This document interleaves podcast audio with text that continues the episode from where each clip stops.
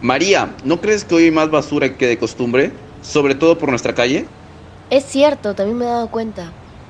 Sí, pues es una lástima que el carro que recoge la basura solo pase tres veces por semana por nuestro barrio, mientras que en la ciudad circula a diario. ¿Una lástima? Juan, es un milagro que ese camión viejo siga funcionando. Yo pienso que la municipalidad nos tiene olvidados. Es cierto, lo peor de todo son las enfermedades que trae tanta basura. Sí, pero ¿qué podemos hacer? No lo sé, pero tenemos que hacer algo.